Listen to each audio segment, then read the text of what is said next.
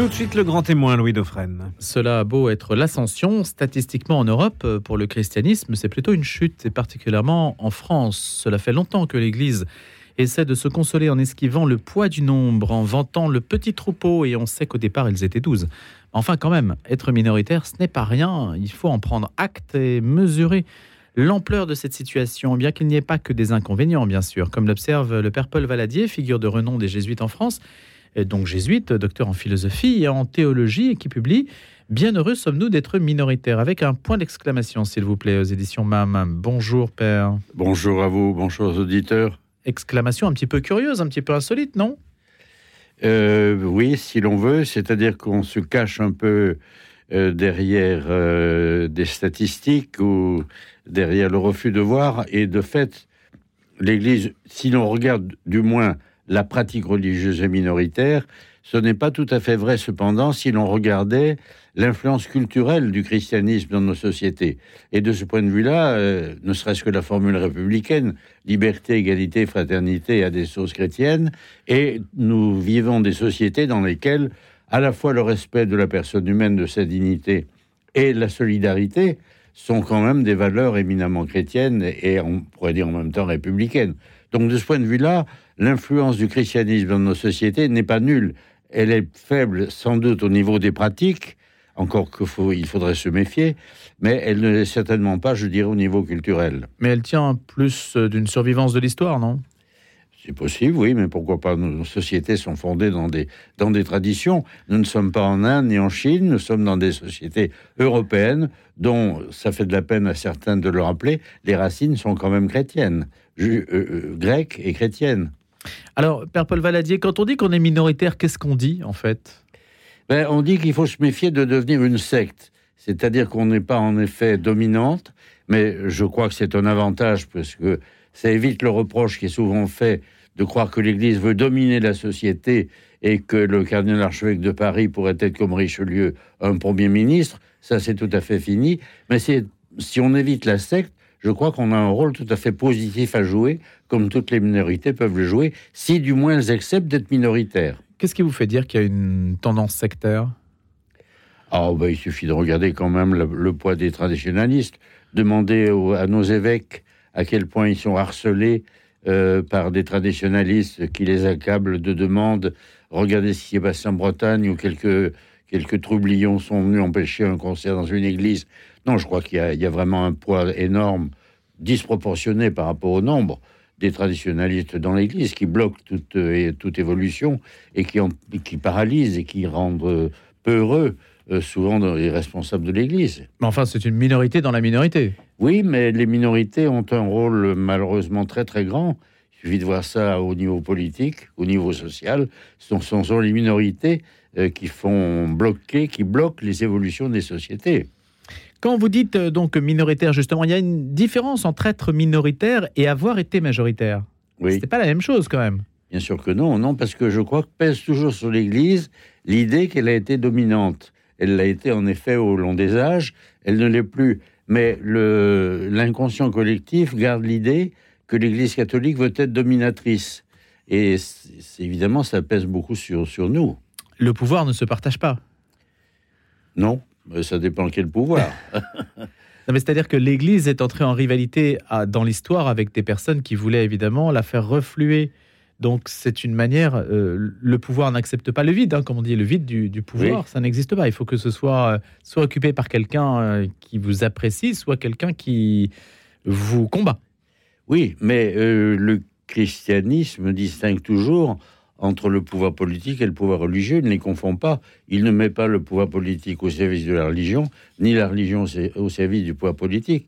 Il y a une distinction fondamentale. Elle n'est pas toujours respectée parce qu'il faut en effet que les instances religieuses et les instances politiques dialoguent. Elles ont des rapports entre elles. Mais il ne faut pas qu'il y ait un rapport de domination ni de l'un ni sur l'autre. Et ça, je crois que c'est quand même une grande tradition chrétienne, d'où vient notre, notre laïcité. Elle vient de la distinction entre Dieu et César et ça n'est pas toujours respecté, mais c'est un point tout à fait essentiel. On le voit d'ailleurs euh, en négatif dans les sociétés musulmanes en particulier, où la confusion s'opère, et même dans l'orthodoxie, quand vous regardez l'asservissement du, du patriarche Kirill par rapport à Poutine, c'est quand même assez effrayant. Et donc, on, est heureux de rappeler euh, cette distinction entre Dieu et César. En fait, euh, Père Paul dit aujourd'hui, la situation, du point de vue que vous l'énoncez, euh, correspond exactement à votre injonction, votre, votre exclamation. Le fait d'être minoritaire, est-ce qu'il y a de plus satisfaisant dans la société dans laquelle on est? Ben, Il n'y a pas de raison, en fait, de, de se lamenter sur la situation du christianisme en France. Non, et il ne s'agit pas de dire c'est bien, c'est mal. Heureusement que. Non, c'est un fait. Nous sommes dans cette situation. Il faut la regarder en face. On pourrait désirer autre chose, mais c'est dans cette situation où nous sommes. Et c'est donc là qu'il faudrait annoncer la bonne nouvelle. Voilà, point. Il ne s'agit pas d'avoir de, la nostalgie, ni de euh, vouloir revenir à une chrétienté qui n'a d'ailleurs sans doute euh, jamais vraiment existé. alors, qu'est-ce qu'on fait à partir de là?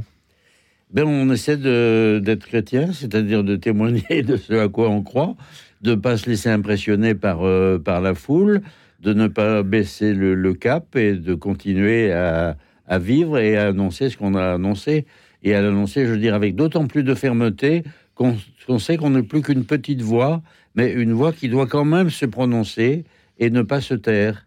Et je crois que c'est ça le rôle des minorités, c'est qu'elles savent qu'elles vont être critiquées, et la parole de l'Église l'est souvent, mais elles savent aussi qu'elles ont une note à tenir dans le concert euh, public. Et cette note, il faut savoir la tenir. Et quelle est cette note, justement?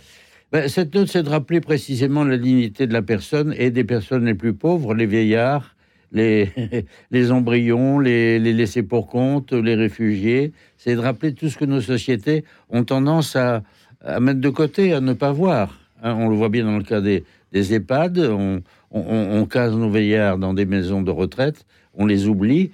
Et je crois que l'un des rôles des, des croyants, c'est de dire euh, oui, bien sûr, ce sont des vieillards, mais ce sont quand même des personnes humaines. Nous avons le respecter parce que nous leur devons beaucoup. Nous leur devons d'abord la vie. Euh, ils nous ont engendrés. Et par conséquent, nous avons un devoir de reconnaissance à, leur endroit et nous ne pourrons pas les oublier. Mais évidemment, une société de consommation qui met en avant la jeunesse, la force, euh, l'audace, etc., a tendance à mépriser plus ou moins des personnes qui sont en perte de vitesse, ça c'est sûr. Où sont les forces vives aujourd'hui du catholicisme français, euh, Père Paul Valadier ben, Je crois dans une partie de sa jeunesse, parce que contrairement à ce qu'on croit, il y a dans la jeunesse évidemment des gens qui se droguent et qui se laissent aller, mais il y a aussi, euh, si vous regardez du côté des, étudiants en médecine ou des étudiants en droit, des jeunes gens et des jeunes filles qui, qui en veulent, et qui ne se laissent pas abattre par le fait qu'ils sont minoritaires ou qu'ils sont moqués parce qu'ils sont catholiques. On voit bien que dans les lycées, le, garçon, la fille qui se dit catholique, il va être moqué par ses copains. Mais je crois qu'en même temps, ça donne à ces garçons, à ces filles, une force de témoignage. Ça, ça les renforce dans l'idée que, euh, par rapport à tous ces imbéciles qui se moquent d'eux, ils ont des valeurs qui les fait vivre, qui les fait tenir debout, qui les fait avancer qui leur fait regarder la société d'un œil positif pour essayer de la changer et de faire en sorte qu'il y ait plus de justice parmi nous. Donc ça leur donne plutôt de la force. Hmm. Comme toujours, la persécution peut abattre un certain nombre de gens, mais en même temps, elle peut renforcer les convictions de ceux qui sont ainsi euh, persécutés, ou du moins méprisés. Car aujourd'hui, on ne persécute pas les chrétiens, du moins dans nos sociétés, ce n'est pas toujours le cas en Orient, mais on les méprise et on les, on les ridiculise souvent. Justement, on en parlera juste après vous. On ira euh, du côté de l'Irak, vous voyez, où, il y a une situation difficile pour les chrétiens. On en parlera dans, un instant euh, pour euh, parler de ces caractères minoritaires, mais hors situation européenne. Quelles sont, vous disiez tout à l'heure, donc la société démocratique, c'est finalement, ce sont les valeurs chrétiennes qui se sont retrouvées à travers un modèle qui est le nôtre aujourd'hui. Ce que perçoivent aussi beaucoup de catholiques, c'est peut-être le fait que ça dérive vers une culture qui est de moins en moins euh, familière du catholicisme, en particulier sur les questions éthiques. Alors, qu'est-ce que vous dites là-dessus? Ben, je, redoute un peu ces, fléchissements parce que on nous fait croire qu'il s'agit de progrès, de progrès quand on va tuer les gens, euh, quand les médecins vont leur donner des... Euh, on nous parle de progrès. Voilà aussi un, un gros problème, c'est celui de la trafic du langage, du trafic du langage. Et ça, c'est extrêmement grave quand on voit le comité des, national consultatif d'éthique qui nous parle de fraternité quand on tue les vieillards, c'est quand même, euh, c'est quand même un renversement du langage qui est scandaleux. Donc je crois qu'un des rôles aussi quand même des croyants, c'est qui sont quand même des, hommes et des femmes de la religion du verbe, c'est-à-dire de la parole, de rappeler quand même la gravité des mensonges et des approximations de langage. Donc il faut faire attention à l'égard de tous ceux qui nous parlent de progrès alors qu'ils plongent nos sociétés dans la régression. Cette situation intellectuellement désastreuse, écrivez-vous, montre à quel point la République aurait besoin de sources d'inspiration et de stimulation autres que la science ou les sondages, donc autre chose que le suivisme d'une opinion publique plus ou moins manipulée par les groupes de pression. L'Église catholique n'est pas un groupe de pression. Pourquoi pas? Pourquoi pas? Oui, bien sûr, quel en. Pourquoi pas Euh, Il y a bien les groupes de pression des homosexuels, des LGBTQ+, donc je ne vois pas pourquoi l'Église devrait se taire. Eh, bien entendu qu'elle doit jouer une certaine influence. Simplement, euh, il y, a, il y a des moyens bons et des moyens mauvais. Et l'Église doit éviter euh, des pressions financières, des pressions par des menaces. Elle doit tenir un discours de raison. C'est en ce sens qu'elle peut avoir un certain poids dans l'opinion publique. Pas toujours très audible. Hein Pardon pas toujours très audible. Non, mais Non. comme toujours, le discours de la raison au milieu des tumultes, des cris, des indignations plus ou moins fictives, le, la voix de la raison est faible, c'est sûr. Mais c'est vrai, si vous regardez les prophètes de l'Ancien Testament, est-ce qu'ils étaient tellement entendus par l'opinion publique? On n'a pas l'impression que Jérémie et Ézéchiel étaient portés au pinacle de l'opinion publique à leur époque. Je crois qu'on les mettait plutôt dans les fosses communes et qu'on les tuait. Il faut peut-être aussi des, des visages qui peuvent incarner aussi euh, le catholicisme. On en manque un peu. Oui, bah, on en a eu. Il y a eu sur Emmanuel.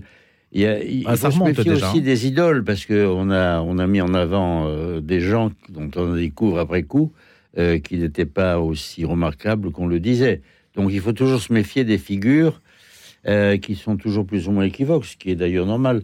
Mais je crois qu'il y a dans la tradition chrétienne des hommes et des femmes, par exemple des, des- des Robert Schumann, d'Edmond Michelet, enfin des hommes et des femmes qui ont été des gens, euh, le sœur Emmanuel, qui ont été des gens remarquables. On en Et- parle au passé. L'abbé Pierre, oui, mais c'est normal parce que dans le présent, on ne voit pas la sainteté des gens. C'est après coup qu'on les découvre. Et c'est heureux d'ailleurs, parce que Mm. si on en faisait des saints de leur vivant, ce seraient des idoles. Regardez le petit père des peuples, vous comprenez? Il faut éviter quand même ce genre de choses. Donc c'est après coup qu'on voit la sainteté. C'est pas sur le moment, en général. Comment expliquez-vous, euh, Père Paul Valadier, vous l'écrivez, hein, de nos jours, les médias interrogent plutôt les sociologues, pas toujours très vertefrailles, hein, libres de valeurs ou de préjugés, plutôt que des théologiens ou des croyants dès qu'il s'agit de religion. Et vous posez la question suivante, qui oserait en faire autant en matière nucléaire, médicale ou juridique en se dispensant de prendre au moins l'avis des professionnels? Ça, c'est vrai que c'est une tendance qu'on observe. Oui, absolument, oui, c'est qui m'inquiète parce que. Mais c'est un peu notre laïcisme, si vous voulez. C'est-à-dire qu'en matière religieuse, on va davan- davantage croire un sociologue qui n'y connaît pas nécessairement grand-chose en théologie, entre parenthèses, qu'un théologien qui peut quand même parler des choses d'Église parce qu'il les connaît du dedans. Ça, c'est très curieux. Mais ça fait partie de notre laïcité. Moi, je vois par exemple pour mes ouvrages, jamais les, radios publiques ne vont m'interroger. On, on- on va parler d'Onfray, mais on ne va pas parler d'un théologien. Même si ces livres sont intéressants et posent des questions, on n'en parlera pas. C'est-à-dire, il y a une marginalisation. J'ai- J'aimerais voir euh, faire une petite enquête à la bibliothèque de la Sorbonne. Je suis à peu près persuadé que des auteurs comme le père Ranner, qui est un immense théologien, ne figurent pas dans les rayons de la bibliothèque. Ben, voilà, ça c'est une mise à l'écart qui est quand même inquiétante, parce que c'est un appauvrissement de la laïcité. Parce que ces gens ne racontent pas des bêtises. Quand vous lisez Ranner, vous apercevez que c'est quand même du sérieux, beaucoup plus que le Onfray dont je vous parlais tout à l'heure. Ben, il n'est pas dans les rayons, vraisemblablement pas dans les rayons, comme beaucoup d'autres théologiens n'y sont pas. Ça, c'est un appauvrissement de la laïcité. Ce n'est pas une richesse, c'est un appauvrissement. Elle se mutile elle-même en ignorant une part du travail intellectuel des, des croyants. Ça nuance la vision que vous énonciez tout à l'heure sur le fait que la société démocratique est issue des valeurs chrétiennes et qu'il y aurait une bonne entente naturelle entre euh, aujourd'hui, entre tel que l'on vit aujourd'hui, et ce que postule l'Église? Non, mais quelles sont des valeurs euh, d'inspiration chrétienne? Ces valeurs sont elles-mêmes discutées. Qu'est-ce que ça veut dire la dignité de la personne? C'est- un vrai problème. On peut reconnaître la dignité de la personne en soi, mais cette personne-ci qui, gémit euh, parce qu'elle souffre, euh, par où passe sa dignité? C'est de l'écouter, c'est de ne pas l'écouter, c'est quoi? Donc je dirais, la, la réflexion morale, elle est nécessairement interrogative d'elle-même. C'est quoi respecter un enfant? C'est être sévère avec lui, c'est tout lui passer, c'est à certains moments il faut tout lui passer, à d'autres moments non. Voilà, la réflexion morale suppose quand même le discernement, pour parler un peu comme Saint Paul ou Ignace de Loyola. Est-ce que vous sentez, par Paul Valadier, depuis les questions euh, de d'abus sexuels, est-ce que la parole de l'Église est beaucoup plus difficile à faire passer? Certainement difficile, et en même temps, l'Église s'est montrée quand même courageuse dans cette affaire. On aimerait bien que l'éducation nationale, l'armée, les clubs sportifs en fassent autant. Et je crois que moi, ce qui m'a surpris, c'est de voir la réaction de l'opinion publique devant la position de l'Église. C'est de dire oui, de fait, c'est pas très beau, c'est même, c'est même, c'est même horrible, mais elle a quand même eu le courage de regarder en face ses propres plaies et d'essayer de s'amender. Il n'y a pas beaucoup d'autres institutions qui le font. Mais qui n'ont pas la même euh, légitimité morale. Enfin, qui n'ont pas la même euh, comment dire, oui, responsabilité morale. L'éducation nationale a quand même en charge notre jeunesse. mais n'est pas, n'est pas dépositaire de la vérité. Non, mais elle est dépositaire de la connaissance. C'est quand même énorme. Et donc, si elle se trahit sur ce point, elle, trahit sa vocation profonde, sa vocation républicaine. Donc elle a aussi une responsabilité morale qui n'est pas du même ordre évidemment que l'Église, mais qui est quand même extrêmement réelle. Je lisais récemment un article du Monde intitulé Le diable existe-t-il? Malaise catholique sur la question. Et il y a, semble-t-il, euh, l'Église n'a pas vraiment statué sur ce sujet, nous dit euh, Le Monde. Il y a même plusieurs écoles. Alors, si je vous en parle, c'est que les jésuites sont en première ligne sur ce terrain-là. Ah bon? Oui, euh, ils sont assez abondamment cités et que le pape François, lui, cite beaucoup. Hein, le, la présence même de la personne, hein, de, de, Satan, en tant que, en tant que personne singulière.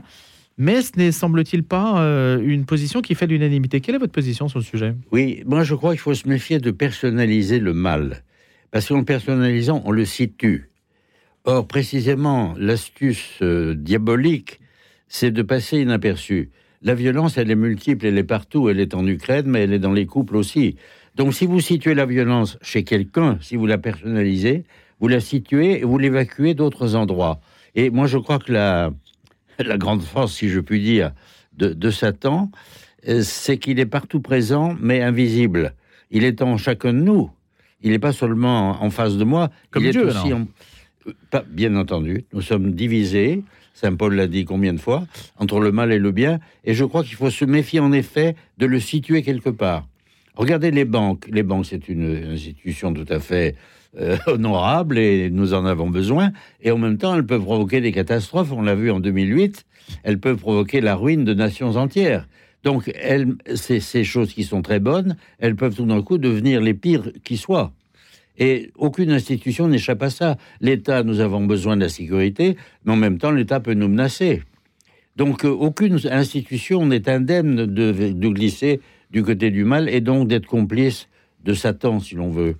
La véritable existence du diable en tant que sujet personnel qui pense et agit et qui a choisi la rébellion contre Dieu est une vérité de la foi qui a toujours fait partie de la doctrine chrétienne. C'est ce que dit l'Association internationale des exorcistes. Qu'est-ce que vous en pensez? Ben, je ne suis pas moyennement d'accord avec cette idée. Ah, donc il y a bien une controverse théologique sur le sujet. Ah oui, oh, ben, bien entendu. Mais vous savez, la théologie est faite de controverses. Hein. Depuis le début, il suffit de lire les actes des apôtres pour s'apercevoir qu'entre Pierre et Paul, ce n'était pas nécessairement la communion parfaite. Hein. Enfin, sur un sujet qui est quand même important, puisque c'est ah, quand même ben, le tentateur. Oui, mais personne ne nie la présence du mal. Il faudrait avoir les yeux fermés. Oui, c'est d'accord. Euh, alors de là à le personnaliser, je crois qu'il y a un pas. Et moi, je me méfie de la personnalisation parce qu'à ce moment-là, on met le mal à distance. Or, le mal, euh, il faut bien l'avouer, il est aussi en nous, il est aussi en moi. Donc, si je l'objective, je me, je me dispense de croire que je fais partie moi-même du mal. Or, nous sommes complices aussi du mal et de la violence. Et quand euh, le Christ passe son temps dans l'Évangile à exorciser les gens ben, C'est justement ça. c'est justement ça. Même chez des braves gens, euh, tout d'un coup, ils peuvent prendre la folie du meurtre, la folie du mensonge, la folie de la haine. Écoutez, on le voit bien dans les couples. Heureusement, un couple est fait pour s'aimer, pour s'entraider, et c'est aussi le lieu des violences les, pires. Donc euh, voilà, on n'est jamais à l'abri de glisser tout d'un coup du meilleur au pire. Il y a d'autres minorités en, France. Je reviens à votre propos, euh, Père Paul Valadier. Il y a, on se demande même si la France ne va pas devenir une juxtaposition de minorités. Oui, c'est bien possible. Oui. C'est inquiétant pour le lien social ou c'est satisfaisant dans la mesure où chacun peut vivre dans son sanctuaire à l'abri des autres? Il faut que malgré tout, bah, je dirais c'est un peu comme aux États-Unis. Les États-Unis, c'est un puzzle. Et donc, nous allons vraiment, vraisemblablement dans des sociétés euh, de pluralisme culturel, mais il faut quand même que soit maintenue une unité nationale. Ça, c'est un point évidemment très très difficile et délicat. Et on voit bien qu'aujourd'hui, le risque, c'est la, dé- la désagrégation de l'unité, la désagrégation du tout. Et je dirais à nouveau, le rôle des, des catholiques, c'est peut-être de rappeler en effet le bien commun. Nous sommes tous embarqués sur le même bateau. Alors que vous soyez athée, musulman, bouddhiste ou ce que vous voudrez, euh, nous sommes dans le même bateau. C'est-à-dire que s'il y a de la sécheresse, elle est pour tout le monde. Euh, s'il y a de la pénurie de pétrole, elle est pour tout le monde. Donc que vous soyez catholique ou pas, c'est la même chose. Donc ça nous rappelle que nous sommes embarqués sur le même bateau. Comme dit le pape François, nous sommes dans une maison commune. Vous parliez tout à l'heure des traditionalistes et vous citez Éric Veil, notre tradition est la tradition qui ne se satisfait pas de la tradition. Eh oui. Donc phrase qui permet d'apprécier le, le concept là aussi, puisque vous parliez des mots qui sont un petit peu trompeurs, dont il faut savoir bien, dont il faut savoir bien saisir la définition. Qu'est-ce que ça veut dire quand on ne se satisfait pas de la tradition aujourd'hui? Qu'est-ce qu'il y a à renouveler? Ben, regardez la science. La science passe son temps à se critiquer elle-même. Euh, Un scientifique qui dirait ben, nous, avons tout découvert de la physique ou de la chimie, c'est certainement un très mauvais scientifique. Le bon scientifique, c'est celui qui dit oui, nous avons obtenu, ob- obtenu des résultats, nous pouvons les prouver, pour faire des expérimentations, mais nous avons encore beaucoup de choses à trouver. Donc il faut que nous critiquions ce que nous tenons pour vrai pour le moment. Mais c'est vrai aussi dans le cas de la justice. Nous avons des prisons. Euh, Elles sont parfaites, nos prisons? Bien sûr que non. Alors là encore, euh, il faut que nous critiquions nous-mêmes notre façon de faire. Euh, les budgets sont limités, les, prisonniers potentiels sont nombreux. Qu'est-ce qu'on fait là-dedans? Voilà, la, la démocratie, c'est l'interrogation de soi. Mais la tradition, ça n'est pas autre chose que ça. Pourquoi y a-t-il un renouvellement permanent de la tradition, y compris dans l'Église? C'est parce que, euh, bon, ce qu'a dit saint Thomas, c'est bien, mais nous ne sommes plus dans la situation de saint Thomas. Donc il faut à nouveau nous interroger. Ça veut dire aujourd'hui la vie internationale que, évidemment, euh, euh, Thomas ne connaissait pas. L'intelligence artificielle, c'est quoi? Évidemment, Thomas ne la connaissait pas. Donc il faut bien nous interroger à nouveau. Notre tradition n'est pas figée en disant, voilà, une fois pour toutes, ça a été donné par euh, la révélation, il n'y a plus à bouger. Interrogation féconde qui permet d'avancer. Exactement. Un dernier mot sur la sagesse, euh, Père Paul Valadier. Parce que vous parlez de la sagesse aussi, vous dites ce qu'elle n'est pas non plus. Mais Enfin bon, on se reportera à votre euh, réflexion. Oui. hein. mais bon, le, le- je vois que le temps passe, effectivement. J'ai peut-être pas le temps de vous faire euh, disserter là-dessus. Écoutez, on se reportera sur, euh, sur vos propos, à vos propos. Bien heureux sommes-nous d'être minoritaires. C'est Ah, une, bien sûr, oui. c'est une, euh, un titre un peu provocateur, évidemment, mais, qui, dit, qui dit bien ce qu'il veut dire, ainsi que vous l'avez expliqué. C'est du catholicisme en France aux éditions MAM. Et puis je rappelle que vous êtes évidemment docteur en théologie, en philosophie et jésuite. Merci d'être venu en ce jour de l'Ascension. qui vous remercie de m'avoir invité. À bientôt.